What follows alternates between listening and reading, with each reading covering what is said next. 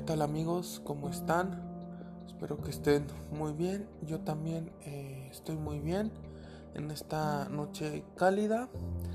Esperando que ustedes también se encuentren muy bien con sus seres queridos, su familia y eh, las personas que, que aman, ¿vale? Y pues bueno, ¿para qué estamos aquí el día de hoy? Bueno, el día de hoy vamos a... Eh, empezar con la saga de audiolibros de Carlos Castañeda o Castaneda, como se traducen sus libros. Bueno, más bien como se escriben sus libros, pero eh, realmente se llamaba Castañeda. Fue un error ahí medio raro. Pero eh, pues vamos a dar inicio con eh, el audiolibro de Las enseñanzas de Don Juan. Las enseñanzas de Don Juan bueno, más bien, empezamos con la traducción. Introducción, perdón. Durante el verano de 1960, siendo estudiante de antropología en la Universidad de California, Los Ángeles, hice varios viajes al suroeste para recabar información sobre las plantas medicinales usadas por los indios de la zona los hechos que aquí describo empezaron durante uno de mis viajes. Esperaba yo un autobús Greyhound en un pueblo fronterizo, platicando con un amigo que había sido mi guía y ayudante en la investigación. De pronto se inclinó hacia mí y dijo que el hombre sentado junto a la ventana, un indio viejo de cabello blanco, sabía mucho de plantas del peyote sobre todo, pedí a mi amigo presentarme a ese hombre.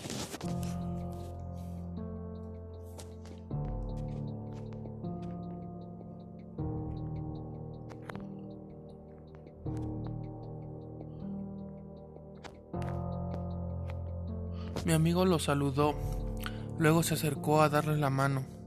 Después de que ambos hablaron un rato, mi amigo me hizo una seña de unírmeles, pero inmediatamente me dejó solo con el viejo, sin molestarse siquiera en presentarnos. Él no se sintió incomodado en lo más mínimo.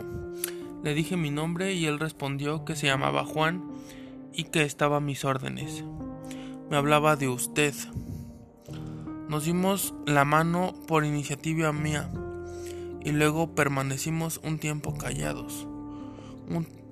No era un silencio tenso, sino una quietud natural y relajada por ambas partes. Aunque las arrugas de su rostro moreno y de su cuello revelaban su edad, me fijé en que su cuerpo era ágil y musculoso le dije que me interesaba obtener informes sobre plantas medicinales, aunque de hecho mi ignorancia con respecto al peyote era casi total. Me descubrí fingiendo saber mucho e incluso insinuando que tal vez le conviniera platicar conmigo. Mientras yo parloteaba así, él la sentía despacio y me miraba, pero sin decir nada. Esquivé sus ojos y terminamos por quedar los dos solos en silencio absoluto. Finalmente, tras lo que pareció un tiempo muy largo, don Juan se levantó y miró por la ventana. Su autobús había llegado, dijo adiós y salió de la terminal. Me molestaba haberle dicho tonterías y que esos ojos notables hubieran visto mi juego. Al volver, mi amigo trató de consolarme por no haber logrado algo de don Juan. Explicó que el viejo era a menudo callado o evasivo, pero el efecto inquietante de ese primer encuentro no se disipó con facilidad. Me propuse averiguar dónde vivía don Juan y más tarde lo visité varias veces. En cada visita intenté llevarlo a hablar del peyote, pero sin éxito. No obstante, nos hicimos muy buenos amigos y mi investigación científica fue relegada, o al menos reencaminada por causas que se hallaban mundos aparte de mi intención original. El amigo que me presentó a don Juan explicó más tarde que el viejo no era originario de Arizona, donde lo conocimos.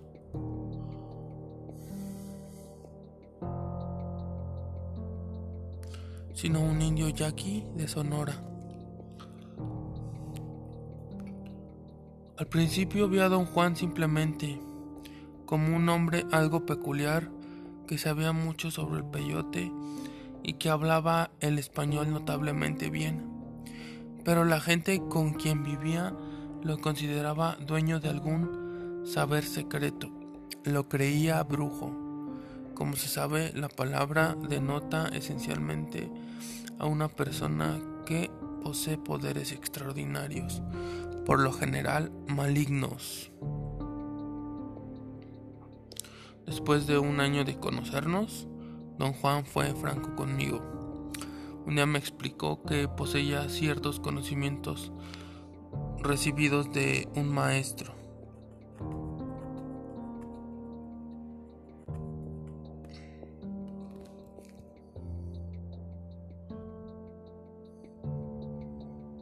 un benefactor, como él lo llamaba, que lo había dirigido en una especie de aprendizaje. Don Juan, a su vez, me había escogido como aprendiz, pero me advirtió que yo debería comprometerme a fondo y que el proceso era largo y arduo. Al describir a su maestro, don Juan usó la palabra diablero. Más tarde supe que ese es un término usado solo por los indios de Sonora. Denota a una persona malvada que practica la magia negra y puede transformarse en animal, en pájaro, perro, coyote o cualquier otra criatura. En una de mis visitas a Sonora tuve una experiencia peculiar que ilustraba el sentir de los indios hacia los diableros. Iba yo conduciendo un auto de noche, en compañía de dos antiguos, de dos amigos indios, cuando vi a un animal, al parecer un perro, cruzar la carretera. Uno de mis compañeros dijo que no era un perro, sino un coyote enorme. Disminuir la velocidad y me acerqué a la cuneta para verlo bien. Permaneció unos cuantos segundos más al alcance de los faros y luego corrió a adentrarse en el chaparral. Era sin duda un coyote, pero del doble del tamaño ordinario.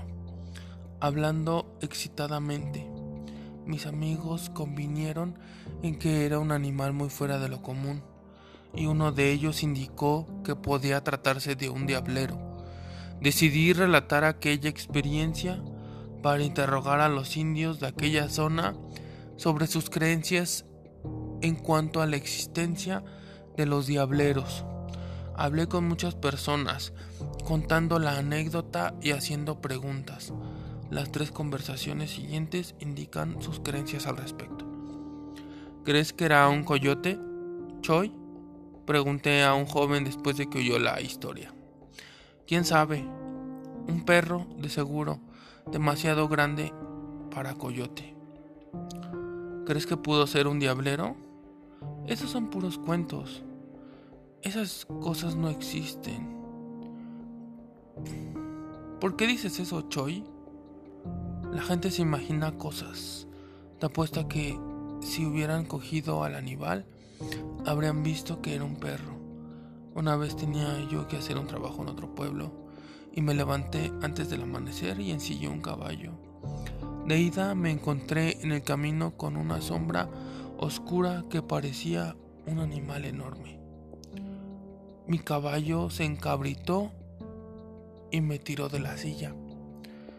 Yo también casi me muero del susto, pero resultó que la sombra era una mujer que iba caminando al pueblo.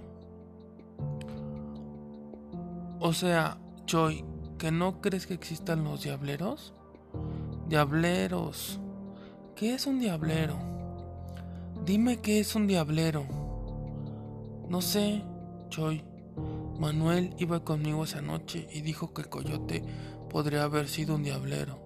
¿Tú no puedes decirme qué es un diablero?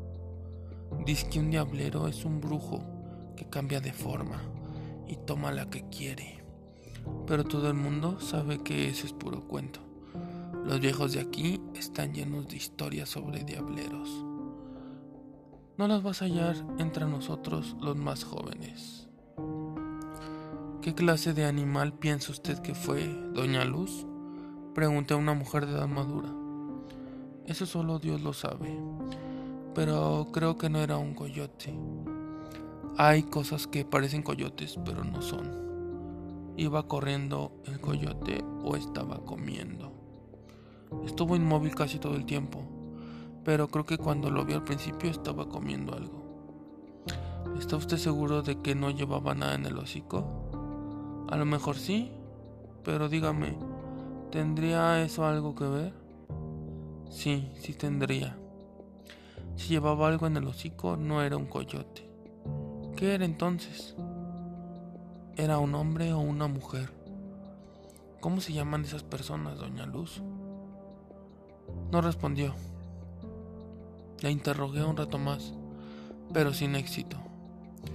Finalmente dijo no saber. Le pregunté si aquellas personas se llamaban diableros y respondió que diablero era uno de los nombres que les daban. ¿Conoce usted a algún diablero? Pregunté. Conocí a una mujer, dijo. La mataron. Eso pasó cuando yo era niña. Dice que la mujer se convertía en perra. Y cierta noche una perra entró a la casa de un blanco a robar queso. El blanco la mató con una escopeta. Y en el mismo instante en que la perra murió, en la casa del blanco la mujer murió en su choza. Sus parientes se juntaron y fueron al blanco a exigirle pago. El blanco les pagó un buen dinero por haber matado a la mujer. ¿Cómo pudieron exigirle pago si solo mató un perro? Dijeron que el blanco sabía que no era perro, porque había otros hombres con él, y todos vieron que el animal se paró en dos patas, como gente, para alcanzar el queso que estaba en una bandeja colgada del techo. Los hombres estaban esperando al ladrón porque todas las noches le robaban queso al blanco. Así que el blanco mató al ladrón sabiendo que no era perro. ¿Hay muchos diableros en estos días, doña Luz? Esas cosas son muy secretas. Dicen que ya no hay diableros pero yo lo dudo, porque alguien de la familia del diablero tiene que aprender lo que el diablero sabe. Los diableros tienen sus propias leyes, y una de ellas es que un diablero debe enseñar sus secretos a algún pariente suyo. ¿Qué cree que era el animal, don Genaro? Pregunté a un hombre muy anciano. Un perro de algún rancho de por ahí, ¿Qué otra cosa? Podría haber sido un diablero. ¿Un diablero? Está loco. No hay diableros. ¿Quiere usted decir que ya no hay o que nunca hubo? En un tiempo sí hubo. Es cosa sabida de todos. Pero la gente les tenía mucho miedo y los mató. ¿Quién los mató, don Genaro? Toda la gente de la tribu. El último diablero que yo conocí fue Mató docenas, quizá hasta cientos de personas con su brujería.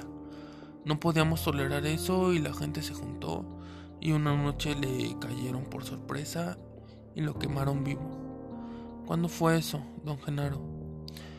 En 1942. ¿Lo vio usted? No, pero la gente todavía lo comenta.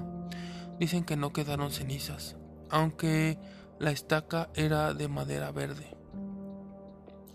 Todo lo que quedó al final fue un gran charco de grasa. Aunque don Juan tildaba de diablero a su benefactor, nunca mencionó el sitio donde habría adquirido su saber ni identificó a su maestro. De hecho, don Juan revelaba muy poco de su vida personal. Solo decía que nació en el suroeste en 1891, que había pasado casi toda su vida en México, que en 1900 su familia fue exiliada por el gobierno a la parte central del país, junto con miles de otros indios sonorenses, y que él vivió en el centro y el sur de México hasta 1940. Así como don Juan había viajado mucho, su conocimiento podía ser producto de múltiples influencias. Y aunque se consideraba indio de Sonora, yo no podía tener certeza para catalogar totalmente su saber en la cultura de los indios sonorenses. Pero no era mi intención determinar aquí su medio cultural preciso. En junio de 1961 inicié mi aprendizaje con Don Juan. Anteriormente lo había visto en diversas ocasiones, pero siempre en calidad de observador antropológico. Durante esas primeras conversaciones yo tomaba notas en forma encubierta.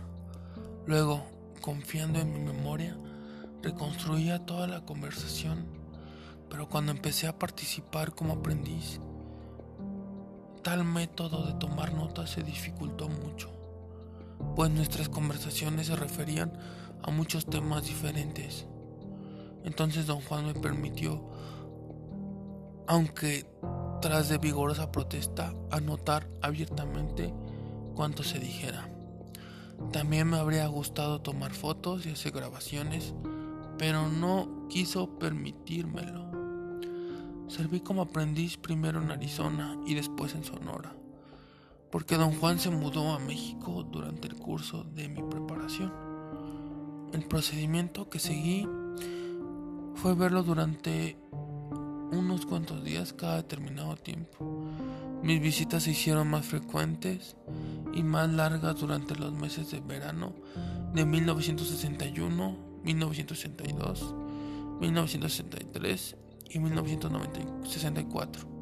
En retrospectiva, pienso que este método de conducir el aprendizaje impidió que la enseñanza fuera completa.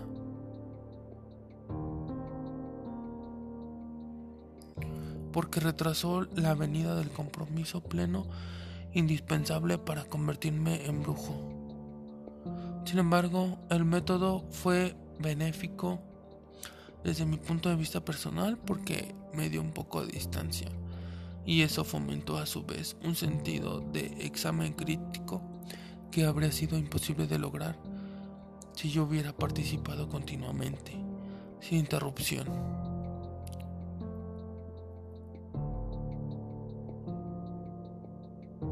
En septiembre de 1965 interrumpí voluntariamente el aprendizaje. Varios meses después de mi retirada, me tiré por primera vez en la idea de ordenar sistemáticamente mis notas de campo, como los datos que habría reunido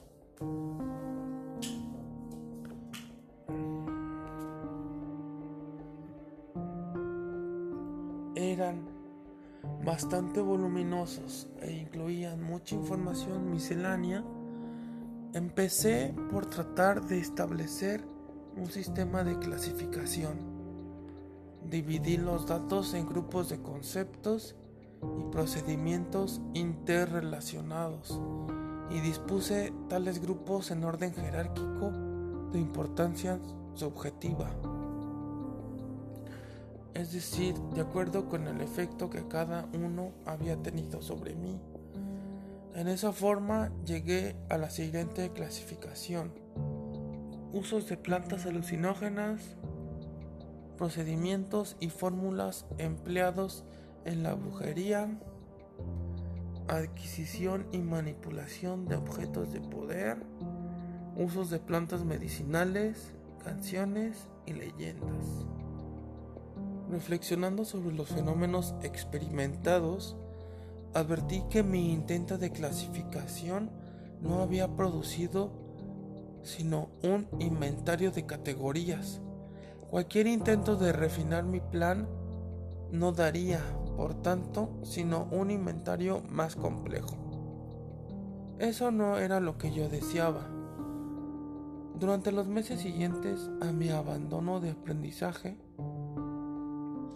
necesité comprender lo que había experimentado. Y lo que había experimentado era la enseñanza de un sistema coherente de creencias por medio de un método pragmático y experimentar.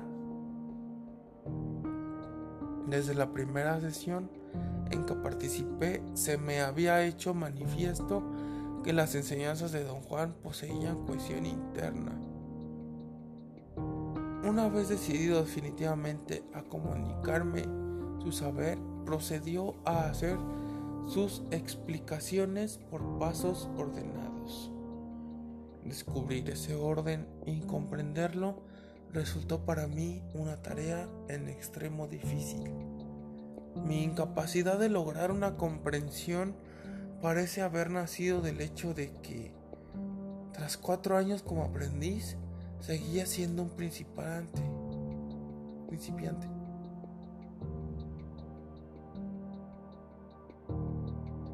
Resultaba claro que el conocimiento de don Juan y su método de transmitirlo eran los de su benefactor. Así, mis dificultades para comprender sus enseñanzas debieron de ser análogas a las que él mismo experimentó. Don Juan aludía a nuestra similitud como principiantes en comentarios incidentales sobre la incapacidad de comprender a su maestro durante su propio aprendizaje. Tales observaciones me llevaron a creer que para cualquier principiante indio o no, el conocimiento de la brujería se hacía incomprensible por las características extranjeras de los fenómenos que el aprendiz experimentaba. Personalmente, como occidental, dichas características me resultaron tan ajenas que me fue prácticamente imposible explicarlas según mi propia vida cotidiana y me vi forzado a concluir que sería inútil cualquier intento de clasificar mis datos de campo en mis propios términos. Así se hizo obvio que el saber de don Juan debía ser examinado como él mismo lo comprendía. Solo en esos términos podría manifestarse en forma convincente. Sin embargo, al tratar de reconciliar mis puntos de vista con los de don Juan, advertí que cuando trataba de explicarme su saber, usaba siempre conceptos que lo hicieran inteligible. Como esos conceptos eran ajenos a mí, tratar de comprender los conocimientos de don Juan como él los comprendía me colocaba en, una, en otra posición insostenible. Por tanto, mi primera tarea era determinar el orden de conceptualización empleado por don Juan. Trabajando en ese sentido, vi que él mismo había hecho hincapié particular en cierto terreno de sus enseñanzas, específicamente los usos, los usos de plantas alucinógenas. Sobre la base de este descubrimiento, revisé mi propio esquema de categorías.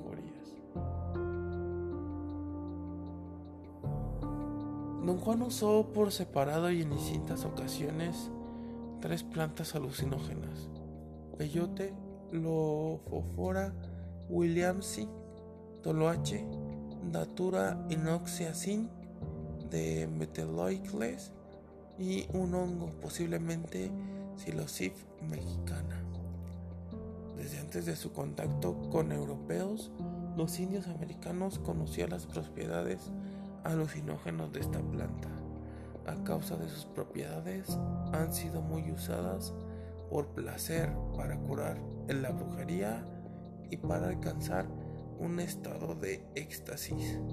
En el contexto específico de sus enseñanzas, don Juan relacionaba el uso de la datura inoxia y de la psilocib mexicana con la adquisición de poder, un poder que él llamaba aliado. Relacionaba el uso de la alofora williamsi con la adquisición de sabiduría o conocimiento de la buena manera de vivir. La importancia de las plantas consistía para don Juan en su capacidad que produce etapas de percepción peculiar en un ser humano. Así, me guió al experimentar una serie de tales etapas con el propósito de exponer y validar su conocimiento. Los he llamado estados de realidad no ordinaria, en el sentido de realidad inusitada contrapuesta a la realidad ordinaria de la vida cotidiana. La distinción se basa en el significado inherente a los estados de realidad no ordinaria. En el contexto del saber de don Juan se consideraban reales, aunque su realidad se diferenciaba de la realidad ordinaria. Don Juan consideraba los estados de realidad no ordinaria como única forma de aprendizaje pragmático y único medio de adquirir el poder. Daba la impresión de que otras partes de sus enseñanzas eran incidentales a la adquisición de poder. Este punto de vista permeaba la actitud de don Juan hacia todo lo que no estaba conectado directamente con los estados de realidad no ordinaria. A través de mis notas de campo hay referencias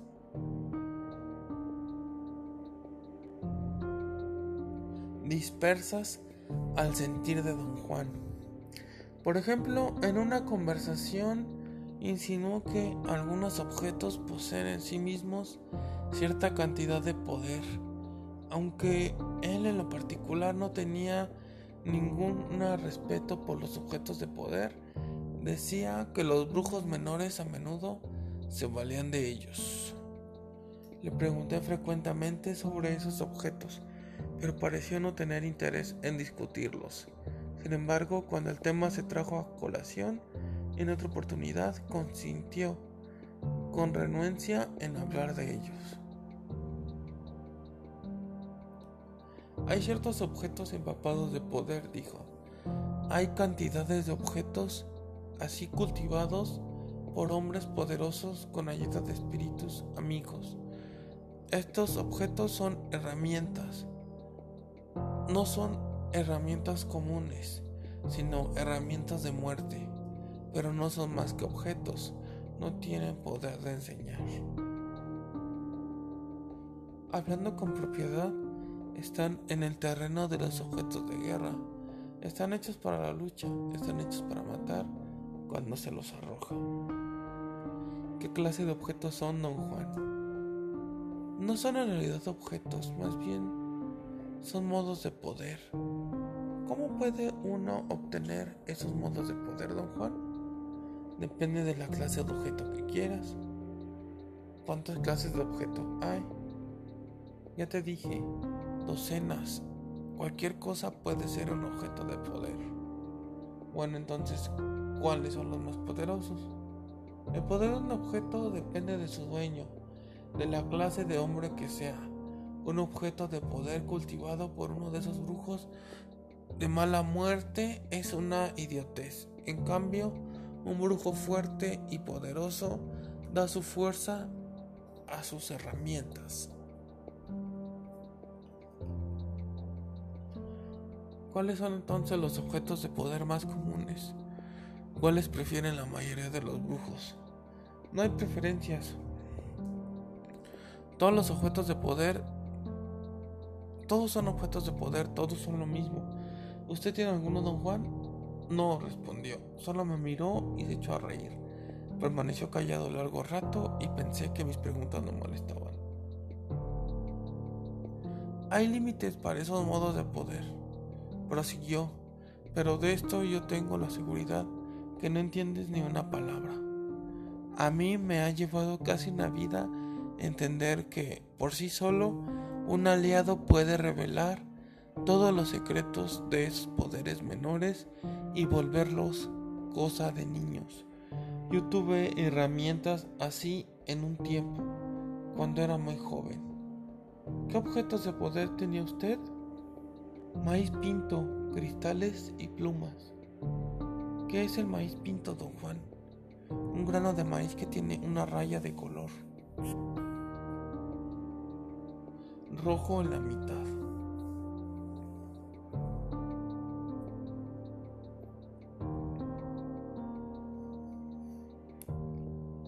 ¿Es un solo grano? No, un brujo tiene 48. ¿Qué hacen esos granos de maíz, don Juan? Cada uno puede matar a un hombre entrando en su cuerpo. ¿Y cómo entra en el cuerpo? Es un objeto de poder y su poder consiste, entre otras cosas, en entrar en el cuerpo. ¿Y qué hace cuando entra? Se hunde, se acomoda en el pecho y en los intestinos. El hombre se enferma y a menos que el brujo que la atienda sea más fuerte que el que le hizo la brujería, muere tres meses después del momento en que el grano de maíz le entró en el cuerpo. ¿Hay alguna manera de curarlo? El único modo es sacándole el maicito. Pero muy pocos brujos se atreven a hacerlo. Puede que un brujo logre chuparlo, pero si no es lo bastante fuerte para rechazarlo, el maíz se le mete en el propio cuerpo y lo mata al lugar del otro. Pero, ¿cómo logra un grano de maíz entrar en el cuerpo de alguien? Para explicar eso debo hablarte de la brujería del maíz pinto, que es una de las brujerías más poderosas que conozco. La brujería se hace con dos maicitos. A uno se lo esconde en el botón fresco de una flor amarilla. Luego, a la flor se le deja en algún lugar donde pueda quedar en contacto con la víctima. En el camino por donde él pase a diario o en cualquier parte donde acostumbre llegar. Apenas la víctima pisa la flor o la toca de cualquier manera, la brujería está hecha. El maicito pinto se hunde en su cuerpo.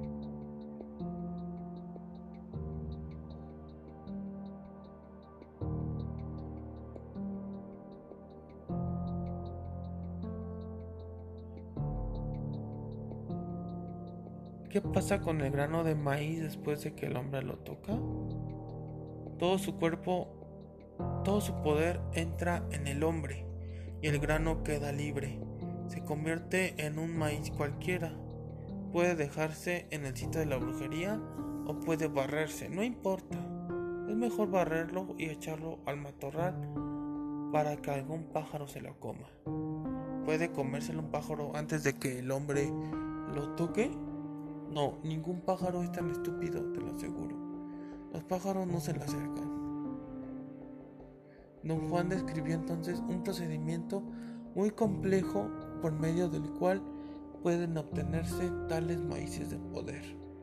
Debes tener en cuenta que el maíz pinto es un simple instrumento, no un aliado, dijo. Cuando hayas hecho esa distinción, no tendrás problema, pero si consideras que esas herramientas son supremas, serás un tonto.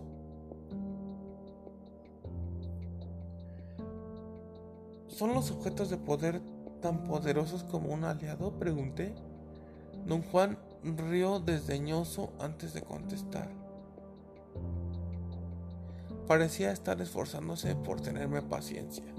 El maíz pinto, los cristales y las plumas son simples juguetes en comparación con un aliado, dijo. Un hombre necesita objetos de poder solo cuando no tiene un aliado. Buscarlos es perder el tiempo, sobre todo para ti. Tú deberías tratar de ganarte un aliado. Cuando lo logres, comprenderás lo que te estoy diciendo ahora. Los sujetos de poder son como juego de niños.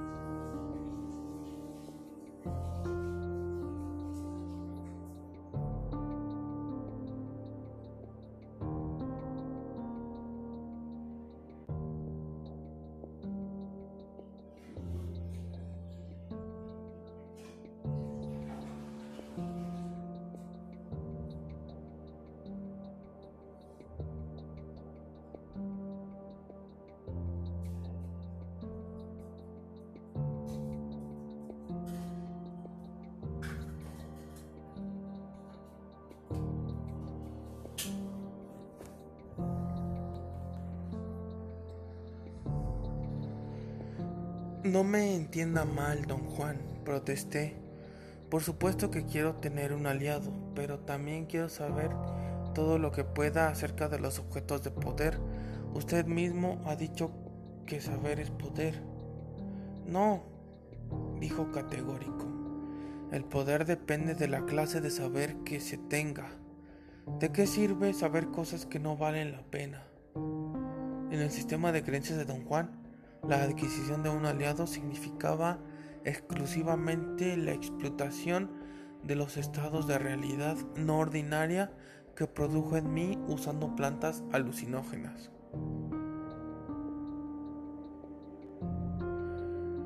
Creía que enfocando dichos estados y omitiendo otros aspectos del saber que él impartía, yo llegaría a una visión coherente de los fenómenos experimentados. Por tanto, he dividido este libro en dos partes. En la primera, presento selecciones de mis notas de campo relativas a los estados de realidad no ordinaria que atravesé durante el aprendizaje. Cómo he ordenado mis notas de acuerdo con la continuidad del relato no siempre tienen una secuencia cronológica exacta. Nunca describí por escrito un estado de realidad no ordinaria hasta varios días después de haberlo experimentado, cuando ya podía tratarlo con calma y objetividad. En cambio, mis conversaciones con don Juan fueron anotadas conforme ocurrían, inmediatamente después de cada estado de realidad no ordinaria. Por ello, mis informes de estas conversaciones tienen a veces fecha anterior a la descripción completa de una experiencia. Mis notas de campo revelan la versión subjetiva de lo que yo percibía al atravesar la experiencia. Esa versión se presenta aquí tal como la narraba a don Juan, quien exigía una reminiscencia completa y fiel de cada detalle y un recuento en pleno de cada experiencia.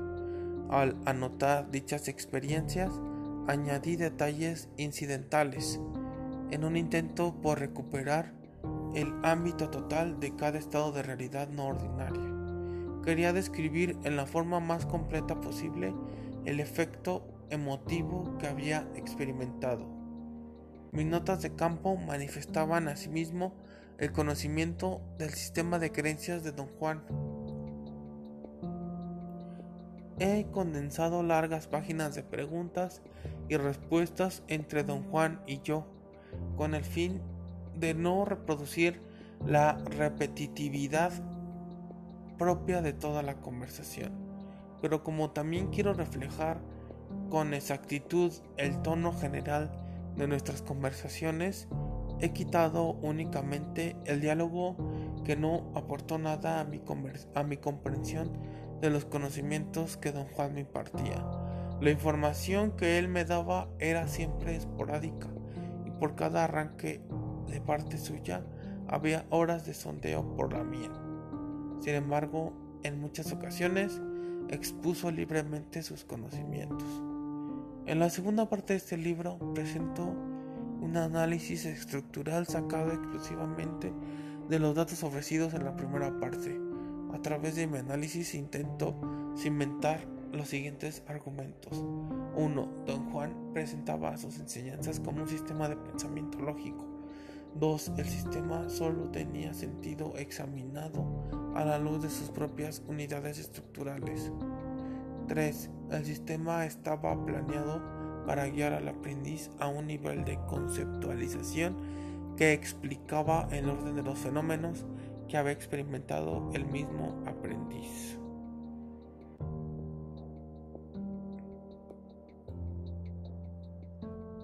Ok amigos, pues hasta aquí llega la introducción del libro Las enseñanzas de Don Juan. Espero que, les haya gustado. Vamos a estar subiendo eh, capítulo por capítulo. En este caso eh, creo que hasta este momento queda bien. Para en el próximo episodio eh, yo subir el capítulo 1. Empezar o primera parte, ¿no? Y pues bueno, también aquí en la descripción de este video podcast les dejo mis redes sociales.